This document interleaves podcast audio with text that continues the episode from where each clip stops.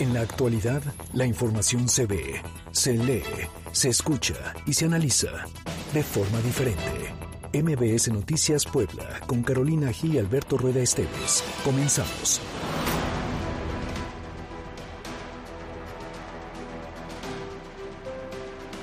No basta con ser nombrado gerente de una gran empresa, el líder de un proyecto importante o, para el caso que nos ocupa, haber ganado una elección que le coloque a algún personaje en algún cargo.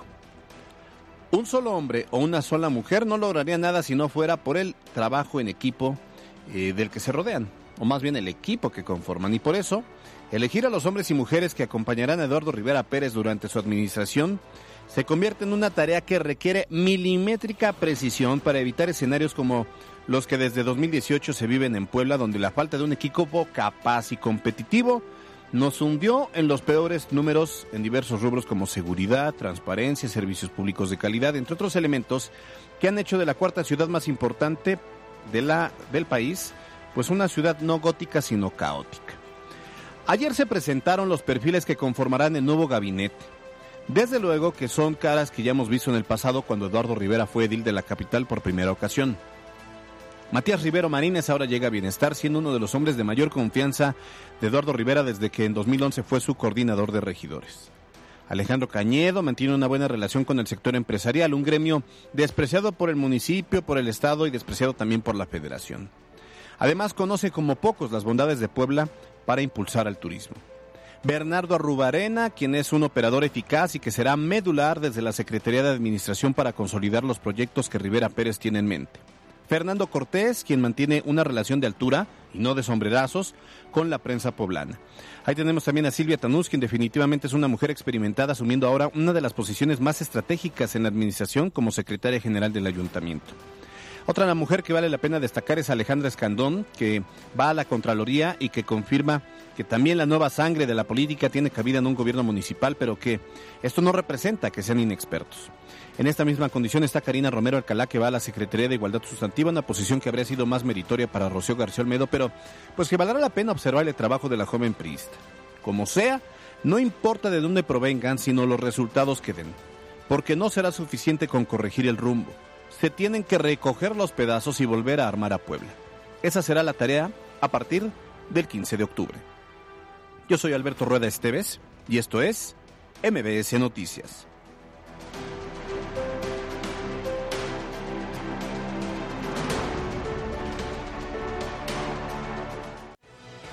Carolina Gil y Alberto Rueda Esteves en MBS Noticias Puebla.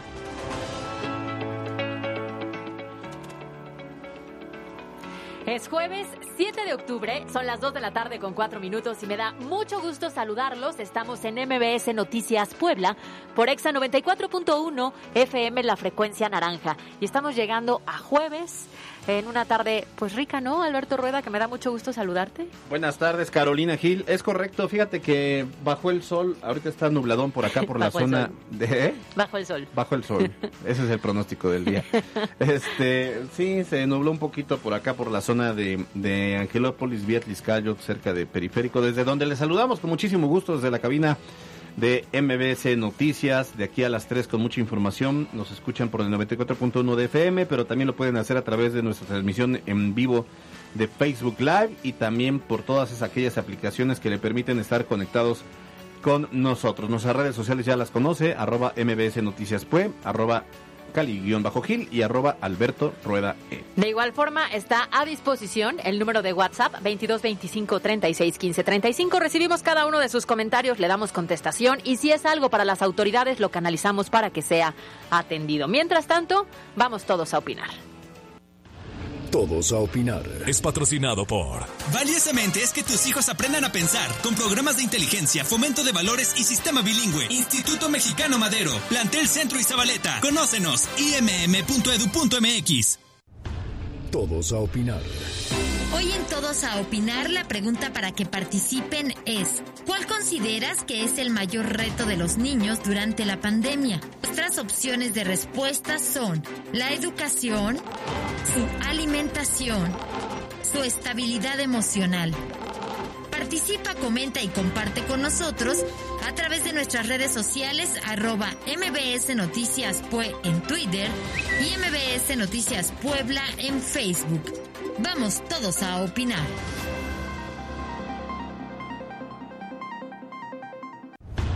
Todos a opinar. Fue patrocinado por Valiosamente es que tus hijos aprendan a pensar con programas de inteligencia, fomento de valores y sistema bilingüe. Instituto Mexicano Madero, Plantel Centro y Zabaleta. Conócenos, imm.edu.mx. Siempre tienen una vida cíclica, siempre hay que estarlas revisando, renovando, porque siempre terminan deteriorándose. Se hicieron trabajos de desasolve, no hubo población en riesgo en ningún momento. Construyeron ranchitos, no los vamos a dejar, no los vamos a dejar. Y si quieren privatizar, los vamos a expropiar. Yo no protejo a nadie. Yo llegué aquí para encabezar una transformación, hacerla con todo el pueblo. Por eso me dieron su confianza. Son dos dosis complementarias. Se tiene que aplicar a los 28 días esta vacuna y tienen una efectividad del 90%. Estas son las voces que hoy son noticia. Comenzamos. La pandemia en Puebla. Y entramos de lleno a la información. Y que la tercera es la vencida.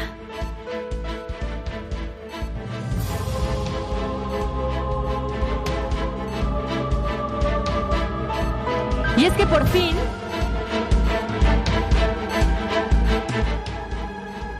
Por fin iniciará la jornada de aplicación de la vacuna contra COVID-19 para la población de 18 a 29 años en la capital poblana, donde se estima aplicar 400 mil dosis de la marca Sputnik. Así es, Caro. Fíjate, es importante recordar que desde la Secretaría de Salud del Estado se habilitarán ocho centros masivos de vacunación, esto para evitar las aglomeraciones en toda la zona metropolitana. Entonces recuerde, mañana inicia esta jornada de aplicación. Fíjate que, eh, bueno, ya lo comentábamos ayer, muchos se llegaron a formar y muchos están preguntando qué pasó con la vacunación. Mañana. Mañana comienza a partir de las 8 de la mañana. Por eso es importante seguir las redes sociales oficiales, porque ya lo sabíamos que en el tema de la logística, de pronto hay cambios de una tarde al día siguiente. Entonces, por eso es importante siempre seguir a través de las eh, redes sociales de MBS Noticias. A ver, por cierto, es la primera vez que esta marca de vacunas contra coronavirus llega a Puebla, le decíamos que es Sputnik, por lo que el secretario de Salud del Estado, José Antonio Martínez García, explicó que se trata de un biótico que requiere de dos dosis y tiene más del 90% de efectividad para la enfermedad de forma asintomática. Escuchemos lo que dijo el secretario de Salud. Son dos dosis complementarias. Se tiene que aplicar a los 28 días esta vacuna y tienen una efectividad del 90% para enfermedad de que no nos va a dar ningún síntoma y prácticamente para enfermedad grave contra todas las cepas es del 98%. Y ojo para quienes se les pasó la segunda aplicación de las vacunas que requieren de dos dosis, porque de acuerdo a la Secretaría de Salud, aunque el tiempo haya pasado, se continúa con el desarrollo de anticuerpos, por lo que es importante que acudan ya a la segunda dosis. También para quienes por alguna razón no acudieron con el grupo de edad que les correspondía, es importante que acudan en el apartado de rezagados, por lo que en esta ocasión el punto será el Hospital General del Sur y solo es para este sector de la población, rezagados. Eso es bien importante, ¿eh? porque muchos han preguntado que... Eh, ¿A dónde acuden? A, a, dónde acuden, sí, y este, cuándo sería, etcétera. Entonces, mañana en esta jornada de vacunación, en esos ocho centros masivos, el Hospital General del Sur es exclusivamente para aquellos que se les pasó su vacunación. O sea, si usted tiene 35, 45, 40. 56, 70 o más y no se ha vacunado, vaya al Hospital General del Sur, ahí van a aplicarle la dosis. Solamente ahí. En los otros siete, no. Y el gobernador de Puebla, Miguel, Miguel, Barbosa Huerta, reconoció que en la entidad se vacunará a la población de 12 a 17 años de edad, una vez que sea autorizado por parte del gobierno federal. Así es. En este sentido, fíjate que reprochó a los partidos políticos y asociaciones que se encuentran promoviendo los amparos para la vacunación a menores de edad y aseguró que, eh, bueno, con o sin amparo, los menores recibirán su vacuna incluso como parte de la cartilla de vacunación general. Vamos a escuchar. Organización o partido que promueva esto, pues hay que dejar que lo promuevan. Nosotros cumpliremos las sentencias de amparo que se dicten, todas. Y créanme que cualquier organización que piense que se puede salir beneficiada de un asunto así, se va a equivocar. Bueno, ahí lo tenemos. ¿Qué pasó? Que Genoveva Huerta, la dirigente del PAN, en su cuenta personal, es diputada federal y es dirigente de, estatal, entonces está haciendo, está promocionando, está lucrando pues con este tema de la vacunación a los niños y que se registren ahí porque ella les va a ayudar a gestionar y que los amparos. Y también el PRI ayer salió también a decir igual ahí los diputados eh, Néstor Camarillo, eh, este Estefan Chiriac e Isabel Merlo, igual también salieron a decir que van yo creo que es muy bajo, es muy ruin estarse colgando de esos temas cuando incluso ya hay claridad de a quiénes se van a vacunar, que hay vacunas para eh, personas con, con o niños con comorbilidad. En contraparte, se sabe, y le estaremos dando nombres y apellidos, en la Secretaría de Salud, aquellos que han llegado, aquellos niños o aquellos papás que han llegado con el amparo promovido, hay un personaje en la Secretaría de Salud de apellido Ascarga, por cierto, que dijo no los vamos a vacunar y háganle como quieran. Y lo que se sabe también dentro, porque la fuente es al interior, es que el gobernador ni el doctor Martínez están enterados de esta postura. Entonces es grave porque ya llevan amparos y les dicen no los vamos a vacunar, háganle como quieran. Y cuando nuestras propias autoridades estatales dieron a conocer desde el primer momento que si había un amparo y había un fallo en positivo, evidentemente se cumpliría con la ley como tal. Valdría la pena que incluso si algún padre de familia fue víctima justamente de esta negativa para la aplicación, están los teléfonos de, de MBS Noticias abiertos para que podamos entrar en comunicación y que nos expliquen qué fue lo que les ocurrió, ¿no? Claro, y por qué se tomó esta decisión. Vamos a las cifras de la pandemia y les comentamos que en las últimas horas se han registrado 214 contagios, generando un acumulado de casos positivos de 119.189. Y en cuanto a los muertos, las últimas 72 horas se registraron 14 de decesos, con lo cual acumulamos ya 15.394 muertes. Así cerramos los temas de la pandemia. Los temas de hoy en MBS Noticias Puebla. A cuatro años del sismo que sacudió a Puebla en septiembre del 2017, tal parece que por fin habrá un espacio para suplir al Hospital de San Alejandro de Lims, que fue uno de los inmuebles más afectados por el movimiento telúrico. Es que esta mañana el Congreso de Puebla aprobó una donación del Ayuntamiento de Amozoc para la construcción de un hospital general de acuerdo con lo mencionado en sesión, será en dos años cuando se tenga, pues finalmente concretada la obra de este centro de salud que será el más grande de la entidad. Escuchemos lo que dijo la presidenta de la Comisión de Gobernación en el Congreso, Mónica Silva. Va a ser el hospital más grande de todo el estado, e incluso van a construirse cinco, así me lo comentó la delegada del IMSS aquí en Puebla, y bueno, pues el más grande va, a estar eh, ubicado en Amozoc. Por eso es tan importante y tan relevante, puedan ya, obviamente desde, la, desde el IMSS y la delegación, utilizar los recursos para hacerla. Esto enrarece un poco más el panorama, porque a ver, no hay que olvidar que decían que iban a derruir el, San Alejandro, ya habían llegado camiones y medio le hacen ahí a la payasada porque supone que lo iban a derruir y él mismo iban a construir otro nuevo, desde cero. Entonces, esta situación lo que va a provocar es que entonces ya ahí, ¿qué va, qué va a ocurrir con ese periodo actualmente del Hospital San Alejandro que está en ruinas? Porque tengo entendido que este Namosoc lo estaría supliendo. Correcto, lo estaría supliendo. Y, han pasado cuatro años, nos tendríamos que esperar dos más, que la construcción está en Amozoc. Y a ver, a ver, si está cerca de la ciudad de Puebla, pero no es lo mismo. O sea, hasta el acceso que pueden tener las personas que recibían atención en el hospital, que era tan importante en el centro de, de, la capital, bueno, pues ahora estará en otro municipio. Habrá que ver, pero a mí lo que me parece increíble es que después de tantos años aún no tengamos una solución ya visible, no un plan, no una donación. Un plan ya hubo muchos, el edificio del Kilsima pues, opciones ha habido muchas, nada se concreta y además era uno de los hospitales más importantes con una atención de muchas personas que han tenido que migrar a otros hospitales y por lo tanto el sistema de salud en Puebla pues tiene complicaciones de atención en algunos puntos. Sí, el IMSS está colapsado y en la Margarita la verdad es que pareciera que es un hospital de la India. En serio, están hacinados ahí, tanto médicos, enfermeras y enfermeros y los propios pacientes y los familiares. Es toda una pachanga. En otra información, mire, esta mañana se reunieron por primera vez el gobernador Miguel Barbosa y la rectora de la UAP, Lidia, Lilia Cedillo, Se trató de una reunión a puerta cerrada que duró más o menos 30 minutos. Se espera que eh, se emita un comunicado oficial por parte del gobierno del estado o bien por parte de la Benemérita Universidad Autónoma de Puebla. Y hay que destacar que la relación con Alfonso Esparza Ortiz y el gobernador Barbosa pues no fue la mejor, al contrario, hubo mucha confrontación y se espera que ahora haya una relación más cordial y más diplomática por lo menos.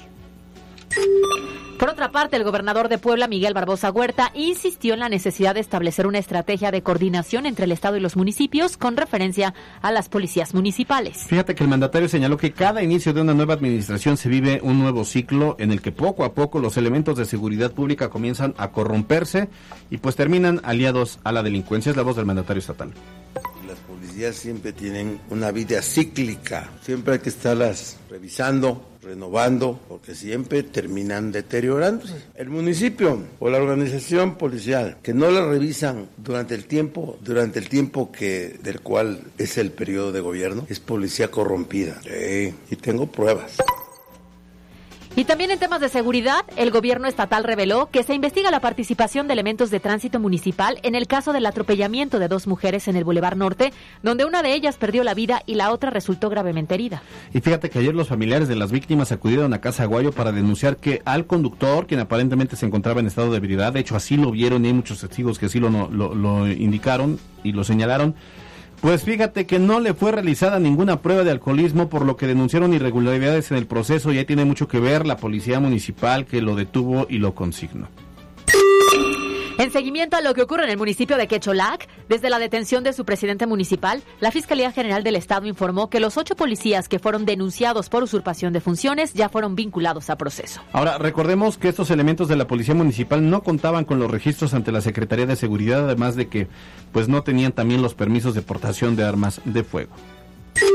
Cambiamos de tema. Desde la Secretaría de Medio Ambiente del Estado se comenzó con una serie de clausuras a corralones y grúas que fueron detectados operando bajo la clandestinidad. Y resulta que el gobierno del Estado pues anunció que en los últimos días de octubre se va a publicar una nueva ley de transporte que va a cubrir todas las lagunas existentes y por las que se cobran cuotas excesivas desde servicios piratas.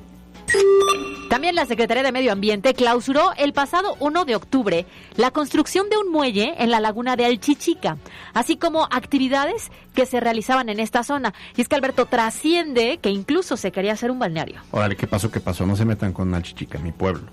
Es más, yo no soy de Alchichica, Alchichica es mío.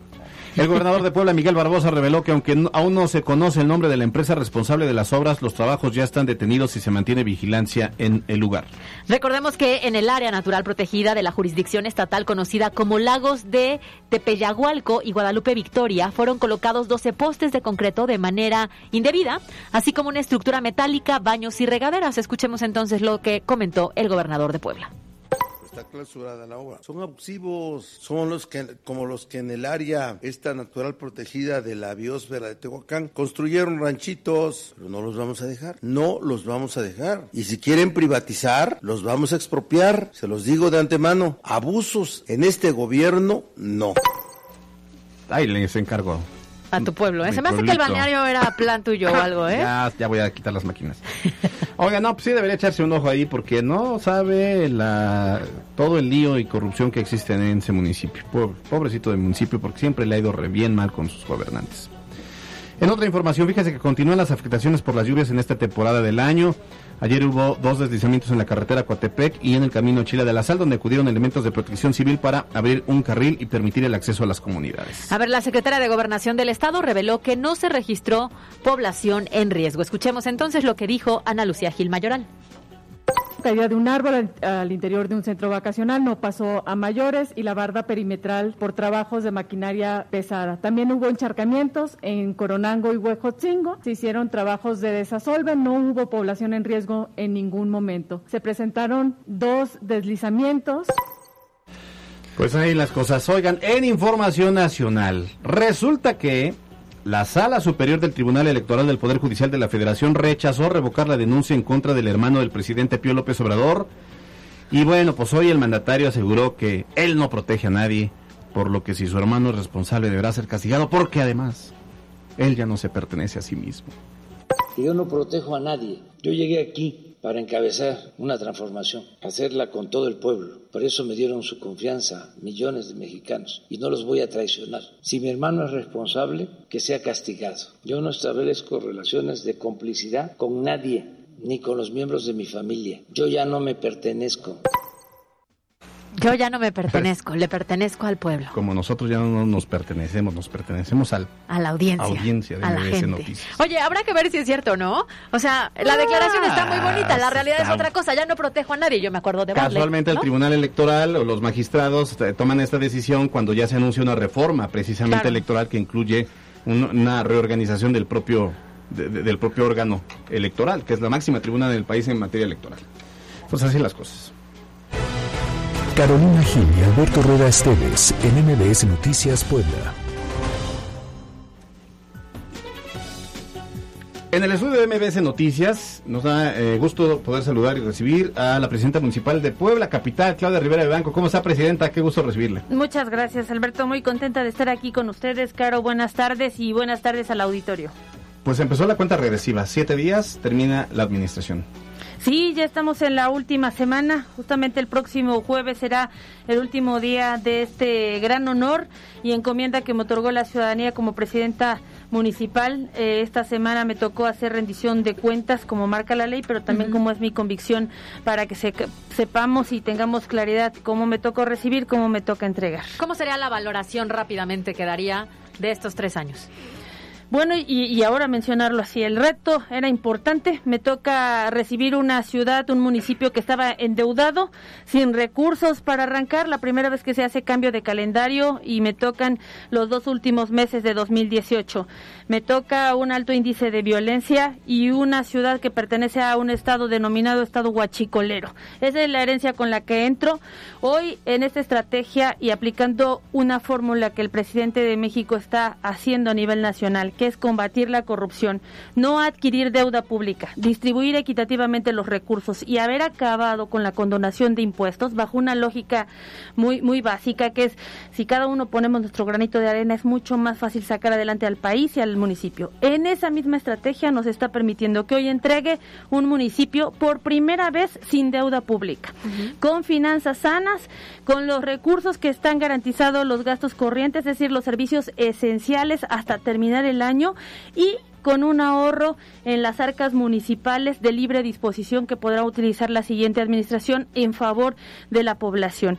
Pero además de haber acabado la deuda pública, es decir, constato que funciona esa fórmula que aplica el presidente, porque además llevamos el récord en inversión de obra pública. Traje, bueno, de estas se las voy a dejar para que después las podamos ver, pero el tablero de obra pública donde hoy podrá confirmar cualquier ciudadana, ciudadano, esto que estoy mencionando. En todo el municipio está sombreado de acciones de obra pública que se han llevado a cabo. Más de dos mil millones de pesos sin haber tenido que pedir prestado o endeudar al municipio. Y en materia de seguridad, de la policía que me tocó recibir solamente el 50% tenían controles de confianza. Es decir, el requisito uno que marca la ley. Bueno, menos de la mitad tenían controles de confianza. Eran cerca de 1.600 policías, hoy son más de 2.400 y el 99% está certificados en controles de confianza. Recibió una policía que no tenía su propio equipamiento de seguridad para hacer sus funciones. Hoy por primera vez ya no pagan por sus uniformes, tienen uniformes propios, tienen sus propios chalecos y cascos balísticos y recibió una policía que ganaba cerca de 9 mil pesos y hoy ganan más de 14 mil y la convierte en la policía mejor pagada de todo el estado sin tener que endeudar al municipio. Además, ampliamos el parque vehicular y creamos la aplicación Seguridad Incluyente, que creo que esta ya la conocen ustedes también, ¿no? Y la tienen descargada. Ha dado muy buenos resultados porque ha permitido una mayor proximidad. Todo el municipio tiene o cuenta ahora con una estrategia de seguridad. El, el municipio está dividido en 271 vectores que han Ujú. permitido mayor cercanía con la gente. Hay una estrategia y bueno, esto eh, en resumen nos ha permitido del día uno, cuando entré al día de hoy, eh, este, que estoy ya cerrando, una reducción de la incidencia delictiva en el 46%. Todavía porque- falta, Ajá, todavía sí, falta. Porque, por porque en, en los últimos eh, encuestas de valoración en cuanto a percepción de seguridad, mucha gente se sentía insegura, 8 de cada 10. ¿Qué, qué faltó? Porque está bien el tema del salario y todo ello, ¿Qué se queda pendiente, por ejemplo, en el tema de seguridad? Y ahí también ya redució el, el tema de incidencia delictiva, porque los dos indicadores nos interesaban. El dato duro que los dos los dos indicadores no los genera el municipio, no los genero yo, son instituciones nacionales. La de la incidencia delictiva hace una reducción hacia la baja en el 46% del día 1 al día de hoy. En percepción bajamos tres eh, posiciones, que también era muy importante, eh, y hoy se va sintiendo más segura la gente. Nos ha dado, o una manera en la que lo confirmamos es que al día de hoy hay instalados más de 5 mil comités de vecinas y vecinos en construcción de la paz. ¿Qué falta o qué sigue? Eh, el tema de seguridad y de construcción de la paz es un tema de todos los días. La participación, la prevención de la incidencia delictiva, que esas son las facultades de la Policía Municipal, es la que tiene que continuar. Pero ahora, por primera vez, hay una estrategia. Anteriormente no había esto. El municipio tenía una división territorial de cinco sectores y entonces una patrulla andaba dando la vuelta en todo el municipio a ver qué pescaba y pues no pescaba nada. Presidenta, y en este caso, ahorita que escuchamos todas estas acciones que se implementaron, entonces, ¿qué faltó? ¿Qué le faltó a Claudia Rivera o qué le faltó a la administración para permear de nueva cuenta en los ciudadanos y que volvieran a confiar en un tema de reelección? ¿Por qué no alcanzó? Mira, a mí me parece que ahí tenemos un reto, no solamente nosotros como gobierno, sino también los propios medios de comunicación y la propia sociedad en todos los sectores, porque nos puso a prueba la pandemia. Este es el escenario en el que me tocó a esto, yo entrego estos resultados en medio de un escenario atípico. Me tocaron cinco gobernadores en los primeros siete meses de la administración. Me tocaron cinco vedas electorales, dos procesos electorales y una pandemia. E, estas son las circunstancias. A veces me preguntan, oiga, entonces hubiera sido mejor si no les hubiera tocado así nos tocó. Y en medio de todo esto, logro entregar estas cuentas y un municipio sin deuda, con una estrategia de seguridad, con una eh, distribución más equitativa de los recursos en obra pública. Todavía falta, sí, por supuesto. ¿Qué nos faltó? Eh, pues que esto se conozca. ¿Por qué razón? Bueno, una de esas razones es que a nivel nacional, a nivel mundial, la pandemia ha ido polarizando. Nuestro país está viviendo una transformación. Hay gente que puede estar de acuerdo en la transformación que vive nuestro país y gente que no, pero así han sido las grandes transformaciones. Nuestra propia independencia de México, la Revolución Mexicana, gente nacida en esta tierra que luchó porque tuviéramos todas las personas los mismos derechos y que se acabaran los privilegios. En la independencia se le llamaban terratenientes, pero ven que suena muy parecido. Había grupos que tenían grandes privilegios y sus esclavos y nos gobernaban desde un escritorio del otro lado del, del planeta. Bueno, hubo gente nacida en esta tierra que no creía en eso que traicionó, que incluso entregó, andaba el pitazo de que se están organizando por allá y entonces no se iba abonando, pero 11 años duró desde que inicia la independencia hasta la consumación. Y hoy, a 200 años o 211 años, todas y todos sabemos que ese era el lado correcto de la historia. Creo que las grandes transformaciones también van inmersas de esa polarización. A mí me tocaba sentar las bases y dentro de estas bases hoy doy testimonio de que funciona combatir la corrupción. Me toca implementar el primer gabinete paritario, el primer gabinete paritario a nivel nacional y a nivel municipal. Esa decisión nos hace avanzar lo que no se logró en 60 años.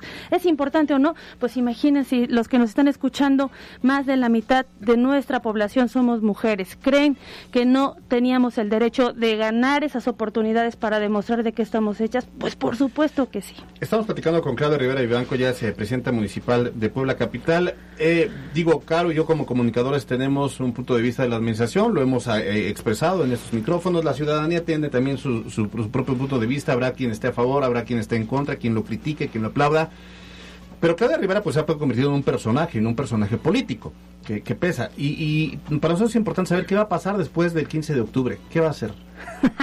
Voy a continuar en esto. Mira, es mi convicción. Yo soy la primera presidenta que viene del sector social, del activismo. Es decir, sin tener un encargo, yo ya había decidido aceptar la estafeta generacional de entender que cualquier cambio inicia por nosotros mismos y que desde mis competencias, mis fortalezas, había que abonar en la transformación de un país. Con el encargo como presidenta, esa convicción, esas luchas sociales me permite llevarlas en forma de justicia social a muchas partes de mi ciudad. Y hoy observo que no solamente eh, me ha permitido estos tres años tener mucho mayor conocimiento, sino fortalecerme personalmente y eso lleva también una responsabilidad, la de continuar con todo este trabajo. Tres años es el principio, es la mitad del camino, como dice el presidente, así es que me van a seguir viendo Ah, aquí en la ah. ciudad, al interior del estado y en otros estados de la República, trabajando en varios temas de diferentes trincheras. Ya les daré a conocer. Eh, Entonces, en la vida pública, no necesariamente desde el activismo, que puede ser desde la este, sociedad, sino Desde la política. desde la política. Por ejemplo, ¿va al Senado de la República en el 24? Mira, yo creo que en 24 eh, habrá muchas posiciones que van a estarse compitiendo de elección popular. El proyecto político en el que yo participo, este movimiento de regeneración nacional, lo define cercano a las fechas. Lo que sí es importante es estar organizados, estar preparados y seguir trabajando por un bien común. A mí hoy me corresponde acompañar a varias compañeras y compañeros en sus procesos de irse fortaleciendo, porque muchos de ellos también por primera vez van a asumir un encargo de elección popular. Por supuesto que voy a seguir trabajando. Eh, el activismo y la parte política no están separadas, son eh, al venir de- un movimiento o ser este partido un movimiento social, el movimiento social más grande de América Latina, va inmerso el trabajo del activismo y yo creo de manera muy responsable que en eso eh, vamos a tener que seguir abonando. ¿La dirigencia del partido? No va a haber renovación, ya dieron a conocer, no habrá renovación este próximamente, pero, Pero en sí algún vamos momento antes del claro, 24 claro. seguro sí. Antes del 24 Ajá. seguramente que sí va a haber. ¿Qué es lo que eh, voy a estar también participando en una dinámica para informar? El próximo año tenemos un evento o una actividad histórica en nuestro país que es la ratificación del mandato del presidente. Es una iniciativa que permite evaluar. Por eso la rendición de informe de las cuentas eh, eh, es para que a la opinión que podamos tener como población, como medios de comunicación, se le acompañe y se contraste con datos duros. ¿Cómo yo podré saber si fue más eficiente o no? que no solamente sea mi opinión o lo que yo creo o siento o me imagino o, o percibo.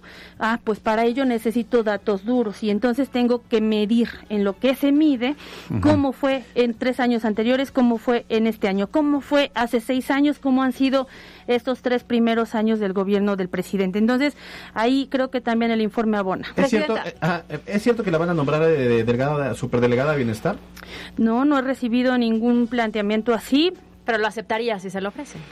Ahorita mi obligación y mi deber es terminar. Hasta el último ya vamos por menos, pero hasta el último segundo del encuentro, como, como se hace en la analogía de fútbol, hay que dar todo, hay que sudar la camiseta y bueno, estoy enfocada en ello. Me habían ofrecido en eh, hace un par de meses en otras áreas. ¿Cuáles? Este, en, en otras áreas, ya no las acepté, no las acepté, me- tuve, que tuve que rechazarlas porque es muy claro, mi, mi objetivo y la ciudadanía me confirió una misión, a mí no me gusta andar cambiando dejar a, a mitad o incompletas las, las tareas, hasta el último instante hay que cerrar y lo que yo doy cuentas es, en estos tres años me entregaron así y estoy entregando de esta manera, ¿Se logramos siente- avanzar. ¿Se siente satisfecha? ¿Recorre las calles de Puebla con tranquilidad?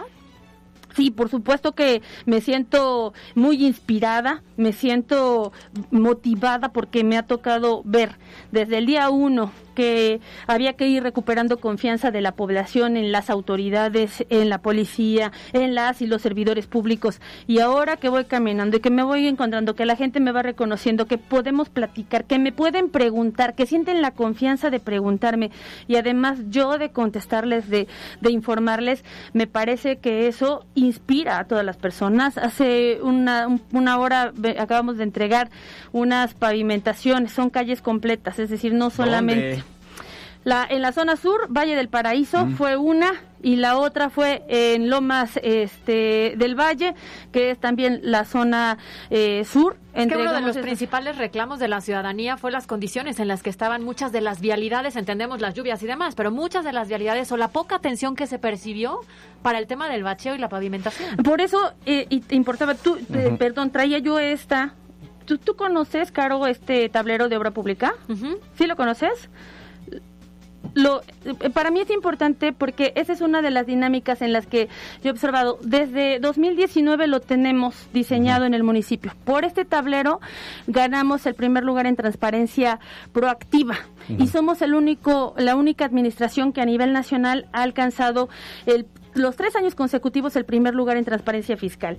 Hoy, para que no me crean, sino para que puedan entrar y ver la ubicación, de dónde se está haciendo, cuántas calles, cuántas pavimentaciones, pero no son a la mitad, son calles completas, es decir, pavimentación, guarnición, banqueta, alumbrado, señalética, guardapeatones, cruces peatonales seguros, etcétera. Hoy el ciudadano puede saber, le pica ahí, te envía la ubicación, la puedes ir a confirmar físicamente y sabes cuánto cuesta la obra, qué empresa tiene la obra, en qué etapa va la obra y cuánto empleo está generando.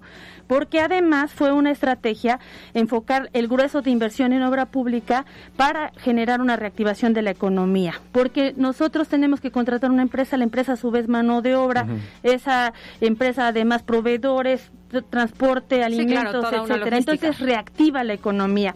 y esto es lo que lo que ha ocurrido. Falta, sí, por supuesto. Hay un déficit, uf, impresionante. Pero lo que yo doy testimonio es que dos mil millones de pesos sin tener que endeudar al municipio y va funcionando. A la siguiente administración o administraciones en tres años les va a dar tiempo de acabar todo el déficit que se tiene. No, esa es una realidad. Por eso se tienen que hacer planeaciones también de mediano y de largo plazo algunas de estas que nos tocan a nosotros son de esas características, no me va a tocar entregarlas a mí, pero era importante iniciarlas y dejar recursos para seguir haciéndole frente. Muy, bien.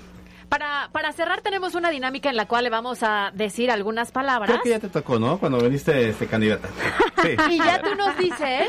ya, ya, sabes. A ver, ¿qué opinas al respecto, no? ¿Qué son, ¿Qué son para ti? Entonces empezamos. Puebla. Mi ciudad. Volardos. Guardapeatones. Miguel Barbosa. Gobernador. Ah, Lalo Rivera. Presidente electo. Andrés García Viveros. Mi compañero de lucha en muchas luchas. Morena. El movimiento de regeneración más grande y social de América Latina. 6 de junio. 6 de junio, 3 de 3. Baches. Un reto, por eso la mayor inversión siempre tiene que ir enfocada en el mantenimiento y no tanto en la reacción. Prensa.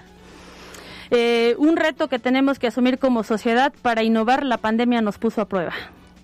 4T.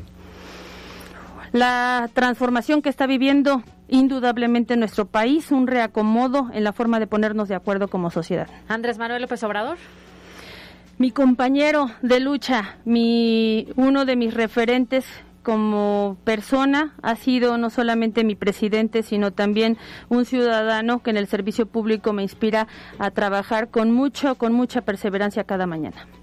Aunque ya, ya, no, ya, ya no es de sí mismo, ya es del pueblo. ya es del pueblo. ambulantes. El, cualquier gobierno tiene que garantizar el ingreso, el bienestar a todas las familias. Empresarios. Una, uno de los ejes aliados en todos los órdenes de gobierno en la reactivación y en la generación de empleos formales. Mercado Malucan. Eh, uno de los temas que se tendrán que atender de fondo. No pueden ser superficiales las acciones, hay zonas socavadas. Muy bien, 2024. 2024, un año de muchos procesos de continuidad de la transformación. Caro Gil. A ver, queremos escucharte. ¿Eh? Caro Gil. Comunicadora. Doña Chingona. Alberto Rueda. Comunicador. Muy bien, pues ahí lo tenemos. Gracias, eh, Claudia Rivera Vivanco, por estos minutos en MBC Noticias. No, al contrario, muchas gracias. Gracias al auditorio y a seguirnos cuidando. No hay que bajar la guardia. Muy bien, gracias. Sí, sí supiste que en ese espacio que es plural y todo fuiste ampliamente criticada. La verdad es que eh, de manera particular no me he enterado cuáles han sido los temas. En general supongo que puede haber dudas, preguntas. oportunidad, este, cuando dijimos Caro Gil y Alberto Rueda, no la aprovechas. Gracias, ¿eh? Que te, siempre, vaya muy bien. Siempre es importante cerrar ciclos y, vivir sin rencores. Eso sí. Muy bien, buena tarde. Vamos a corte. pausa. Estás escuchando MBS Noticias Puebla con Carolina Gil y Alberto Rueda Esteves. Información en todas partes. En un momento regresamos. MBS Noticias Puebla con Carolina Gil y Alberto Rueda Esteves. Información en todas partes. Continuamos con peras y manzanas. Es patrocinado por Universidad Benito Juárez, VJ. Que nadie te detenga. Conoce nuestra nuestras aulas del futuro. Licenciaturas y posgrados internacionales. vj.edu.mx. Universidad Benito Juárez.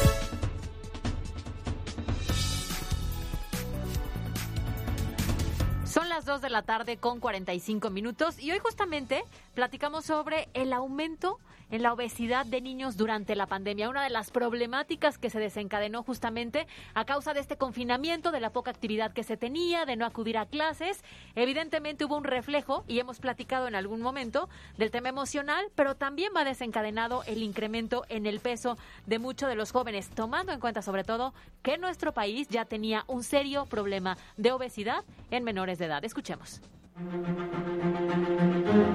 En los países de Latinoamérica, para 1990, el 6.2% de los menores de edad de 5 años tenían sobrepeso y tras el primer año de la pandemia, esa condición llegó al 7.5%, superando la media en el mundo, que ronda en el 5.7%. El Fondo de las Naciones Unidas para la Infancia, conocido como la UNICEF, reveló que 3 de cada 10 niños en Latinoamérica entre los 5 y 19 años de edad viven con sobrepeso. Los países con mayor alarma por este incremento en la enfermedad son Argentina, donde la prevalencia es del 36.4%, Bahamas con 36%, Chile y México con el 35.5% y Venezuela con el 34%. De acuerdo con el informe, la COVID-19 ha empeorado el panorama de obesidad infantil. Tras el cierre de escuelas más largo e ininterrumpido en el mundo, los menores de edad han dejado de acceder a programas de alimentación escolar y de tener espacios para la actividad física, modificando así los hábitos por las medidas del confinamiento. Para MBS Noticias, Mariana Flores. Con peras y manzanas fue patrocinado por Universidad Benito Juárez, VJ. Más de 25 años de experiencia nos respaldan. Conócenos, vj.edu.mx. Universidad Benito Juárez. En la cancha, con Miriam Lozada. Muy buenas tardes, Caro Alberto. Iniciamos con la información deportiva. Esta noche en punto de las 21 horas, en la cancha del Estadio Azteca, México se enfrentará a Canadá en lo que es el cuarto partido para cada una de las selecciones dentro de las eliminatorias mundialistas en la zona de CONCACAF. La selección nacional podrá contar con lo mejor en cuanto a su delantera y medio campo. Se trata de seis elementos que juegan en el fútbol europeo encabezados por Raúl Jiménez, Irving Lozano y Jesús Corona. Ayer España sorprendió y con un equipo juvenil se impuso dos goles a uno a Italia, eliminando al campeón vigente de la Eurocopa y con esto los españoles se han instalado en la final de la Nation Leagues y será esta tarde cuando Bélgica y Francia disputen la segunda semifinal para conocer el rival de la Furia Roja. Continúan las eliminatorias sudamericanas rumbo al Mundial de Qatar y en donde cinco partidos se disputarán este día, Paraguay contra Argentina, Uruguay ante Colombia, Venezuela contra Brasil, Ecuador contra Bolivia y Perú contra Chile. En un juego que luce parejo, esta noche se abre la semana número 5 de la NFL, en donde los halcones marinos de Seattle recibirán a los carneros de Los Ángeles, en un partido en donde los angelinos no cuentan con la misma defensa de la pasada temporada y sin embargo buscarán hacer los puntos necesarios. Con cuadrangular en la parte baja de la novena entrada, Chris Taylor dejó tendido en el diamante a los Cardenales de San Luis y de esta manera los Dodgers se impusieron tres carreras a uno en el juego de comodín de la Liga Nacional efectuado en el Dodger Stadium, de manera que los californianos se medían en playoffs al equipo de los gigantes de San Francisco. La Liga Americana arranca con sus seis partidos divisionales la tarde de este jueves, en donde los Medias Blancas de Chicago se medirán a los Astros de Houston, mientras que por la noche las Medias Rojas de Boston se enfrentarán a las Rayas de Tampa Bay, esto en actividad de las grandes ligas. Por el momento, hasta aquí las noticias deportivas. Yo soy Miriam Lozada y nos escuchamos la próxima. En un momento regresamos. Estás escuchando MBS Noticias Puebla con Carolina Gil y Alberto Rueda Esteves. Información en todas partes. Listo, señor, son 38 pesos. A ver, cóbrese. ¿Y qué cree? No tengo cambio. Dile adiós al no tengo cambio. Con Vas, la nueva super app con todo. Paga todo con tu celular, sin billetes ni moneditas. Hasta puedes enviar dinero por chat. Tan fácil como enviar una foto. Descárgala ya. Para mayor información de servicio y productos, consulta vas.app.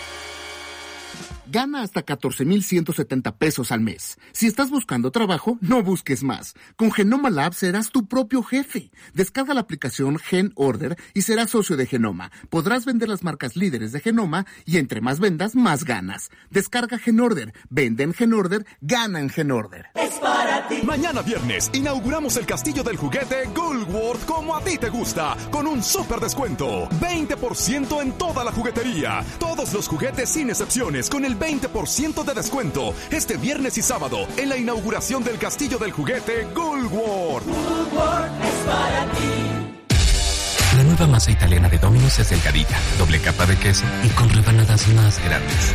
Delicioso. Domino's. Consulta términos y condiciones. Haz ejercicio. Hola, soy Clau Rivera, presidenta municipal de Puebla. Recibimos una ciudad históricamente endeudada pero gracias al combate frontal a la corrupción y la austeridad en el manejo de los recursos, pudimos pagar la deuda pública y sanear las finanzas. Tres años son un buen principio para que sin deuda y con recursos propios, Puebla salga adelante.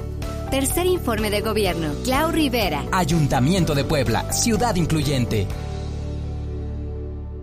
La edición número 25 del Tour de Cine Francés llega a México en octubre de 2021 con siete películas francesas. Adiós idiotas, Caja Negra, Delicioso, El hombre del sótano, Fantasías, Mandíbulas y Mientras esté vivo. Ven a festejar con nosotros. Consulta nuestra página web, Facebook y Twitter. En la Cámara de Diputados trabajamos en beneficio de las y los mexicanos. Ahora los apoyos son un derecho para personas con discapacidad, adultos mayores y estudiantes. También garantizamos el acceso a la movilidad con seguridad vial y calidad. Y frente a la pandemia, regulamos el teletrabajo y prohibimos la subcontratación de personal. Estas leyes ya son tus derechos. Cámara de Diputados. Galletas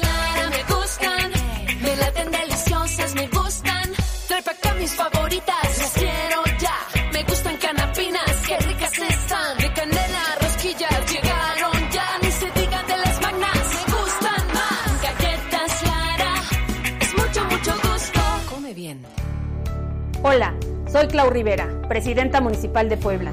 Había muchos lugares olvidados en la ciudad, pero hoy invertimos el 60% de los recursos en las juntas auxiliares y colonias de la periferia con obras de justicia social. Tres años son un buen principio para generar un desarrollo parejo y equitativo para todas y todos. Tercer informe de gobierno, Clau Rivera. Ayuntamiento de Puebla, ciudad incluyente. ¿Te mueres de ganas por tener el mejor equipo? Entonces contrata un plan Telcel Maxi Límite con los mejores smartphones. Ahora con el doble de gigas para navegar, minutos y mensajes y redes sociales sin límite. Ponte vivo con un plan Telcel Maxi Límite. Consulta términos, condiciones, políticas y restricciones en telcel.com. Es para ti. Mañana viernes inauguramos el castillo del juguete Goldworth como a ti te gusta, con un super descuento. 20% en toda la juguetería. Todos los juguetes sin con el 20% de descuento este viernes y sábado en la inauguración del Castillo del Juguete Goldworth. es para ti. Continuamos en NBS Noticias Puebla con Carolina Gil y Alberto Rueda Esteves. Información en todas partes. La Chorcha Informativa. Las 2 de la tarde con 53 minutos. Ana es muy risitoria. Risitoria. El que tenía entendió. Ya, no puedo tanto. Yo siempre soy una persona muy sonriente. ¿Ah, ¿Sí? Sí, eso sí soy. Eso en específico, sí soy. En la, en la tele no se nota. Es que ese es otra Hoy estábamos platicando de eso precisamente, Es- con alguien. Sí. Ajá. Que Que no eres tan risitoria en la tele. Es que fíjate que, que incluso me han hecho el comentario de, se ve que eres muy seria. Uh. Sí, sí, solamente ven el noticiero de televisión pareciera. Pero la realidad, señores, es otra. Oye, ¿de qué vamos a platicar hoy, eh? Tuvimos muchos mensajes sobre la entrevista de hoy, pero ya nos vamos a leer. ¿Ya no? No, no sé que nos vayamos a... No, ya. Nada cierto, cerca, pero... ¿Qué tenemos primero en la chorcha? Cuéntame. Pues a ver, tú dime, porque yo estoy buscando mi documento. ¿Qué traíamos pendiente? Algo teníamos pendiente, ¿no? Una comida. Ah, no, no, la comida no. No, No, no somos tus cuadernos, sí, no sé. no ya dijimos que vamos a ir por un... Ah, que si alguna vez, te- es que ese es un tema muy escabroso, ¿no? En mi casa siempre dicen, hay temas que no se deben tocar en todos lados. La religión, el aborto y la política. Porque terminan con amistades o con relaciones familiares. ¿Te ha pasado, Alberto Rueda? A ver otra vez. Pero Estaba, yo- Bobby, estaba viendo un comentario que dicen que qué pena tienen la oportunidad y no lo hacen lástima de noticiero, pero no entendí, no, no tiene contexto el mensaje. Entonces, Please, contexto. pero denos contexto. Ajá, si ¿otra tienen vez? TikTok, please, contexto. Yo decía que en casa siempre dicen que hay temas que no se deben tratar tan fácil en todos los círculos sociales a los que perteneces porque rompen relaciones. Es decir, la política, Sí, claro. el aborto y la religión. ¿El aborto tú crees? Eh, eh, polariza muchísimo. ¿no? Es difícil estar en un punto medio en un tema de aborto. O estás a favor comúnmente o estás en contra. Es muy complicado llegar a un punto medio, ¿eh? Ajá. Bueno, es que eso tiene que ver con tolerancia y respeto a las opiniones. Claro. El problema es que hoy en día... El problema ya cuando lo tomas personal y cuando ya este, a fuerza quieres que tu idea sea la de dominio público. Oye, yo he borrado algunos conocidos de Facebook por el tema político. Ah, yo también. Ay, porque de pronto empiezo o me etiquetan en cosas que honestamente en el tema político no me interesa estar etiquetada. Ajá. O, o, o- o se enganchan en ciertos temas, no conmigo, ¿eh? Pero nada más de leer el pimponeo de pronto entre los comentarios digo, eh, innecesario, bye. Sí, sí, sí, también, sí, sí, me ha sí me ha pasado, me ha pasado. Y religión, pues, híjole, ¿qué te puedo decir? porque eres Creo que- ateo. Mateo, no, soy Alberto. Eh, no, bueno, este sí, bueno, la religión puede ser. No veo también cómo pueda... ¿El fútbol? Bueno, es que con mi familia si no hablan de la iglesia ya no es conversación, entonces, pues, no. ¿Con quién? Con mi familia de allá. De fútbol, no, fútbol... Tú ni eres futbolero, ¿sí? Sí, le voy al Pumas, le voy al Real Madrid, pero pues me, la otra vez estaba viendo el Sí, sí, me acuerdo ya. me partido de la Champions, ya me estaban ustedes ahí crucificando. Pero no es por el partido de la Champions, es porque es la persona que se distrae más en este espacio de noticias y hay que repetirle las indicaciones. Ah, Ok, está más bien. bien va por eso. Y yo sigo buscando mi documento, espérate, im- improvisa. Estado de Derecho, ciencia. No, estaba yo leyendo un artículo. Oigan, eh, ¿qué les iba yo a decir? Mira, queremos chorcha, ya que tenemos, queremos chorcha y tenemos tiempo, ya no tienes... Es que Esa ¿sabes es una tarea problema? que te Sí, toca a ti y además. Sí está hecha la tarea, pero Miss no la he entregado. ¿Sabes cuál es el problema? Que estábamos chorcheando antes de la chorcha. Y entonces estaba distraída. Ah, Ese es oye, un gran problema. Ya hablamos de James Bond. Ay, vayan a ver la película. ¿Ya la Ya- viste? no, Pero por yo soy súper ya- fan. Sí, Sí, te cañón. va a gustar. A ver, Híjole. dura como dos horas Voy a pedir cuarenta, permiso. casi tres. A ver si me dejan en la casa. Entonces, ¿qué llévala? ¿O qué? No, ¿O por qué? no, no cierto, sí. ¿Te gusta ir al cine solo? Sin problema. ¿Sí? Sí, pero... No, no, es que hace si no mucho vas- tie- hace mucho si tiempo vas que no con voy ella, solo. Por tu bien y el de este espacio de noticias, ve solo. ¿Por? ¿Vas a ir acompañado por alguien más? Ah, no, no. está pues, bien obvio visto. no. Bueno, sí puedo ir con mi hijo el mayor. Ah, bueno, así sí. Bueno, a ver, sí se las recomiendo. Yo ya la vi. Ujú. Este. El final es muy bueno. Cuando se muere Conmovedor. James Bond. No, no se muere. Ah. Él no. Oye, a ver, nada sí, más, es la última película de Daniel Craig. Que Ya a se mí me cae gordo, no lo soporto. ¿En serio? No me late, no creo que sea el mejor James Bond. No, a lo mejor no el mejor, pero tiene el papel de James Bond, ¿no? Sí, Hasta pero que caiga creo- gordo es parte como del papel del Pero personaje, creo que no, no, no, no, no, ¿No lo llenó? cumple, no, no. Digo, después de Pierce Brosnan, ¿sí lo pronuncié bien? Pierce Brosnan, ¿no? Pierce. Pierce Brosnan. Después de él, que me parecía ese todo un galanazo, Alfa, Sí, claro, claro. Lomo plateado. Alfa, ¿cómo es este? ¿Cómo es para reír de? Alfa, macho alfa. Macho alfa, lomo plateado. Sí, pelo en pecho, lomo plateado. Este se me hizo como muy, muy, se, se iba a romper. Es que incluso hasta físicamente son diferentes, Sí. ¿no? Entonces, a ver, lo que yo sí percibí es que sí ya se ve un poco grande, pero es que la personalidad de James Bond es finalmente lo que cautiva, ¿no? Esta persona, de entrada, con una habilidad para todo, porque nunca se Ajá, muere, ajá, sí. este, le pasan por todos lados todo, El muchacho chicho de la película gacha, sí. claro. Pero el porte, pero la vestimenta, pero la actitud, pero la pose de galán, finalmente es parte del personaje de James Bond. Sin embargo, en esta hay un personaje femenino muy importante. Ah, bueno, siempre las chicas Bond también No, son chica Bond. parte. Ve a verla, Alberto Sale Rueda, por del eso te está- closet. No, ¿quién sale, ¿quién sale del Bond. closet? ¿Quién sale del closet? Nadie sale del Bond. closet.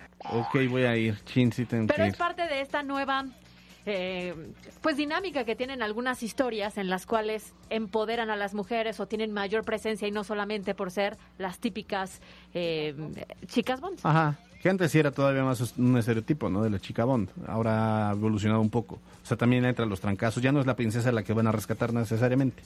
Es correcto. Sí, ¿no?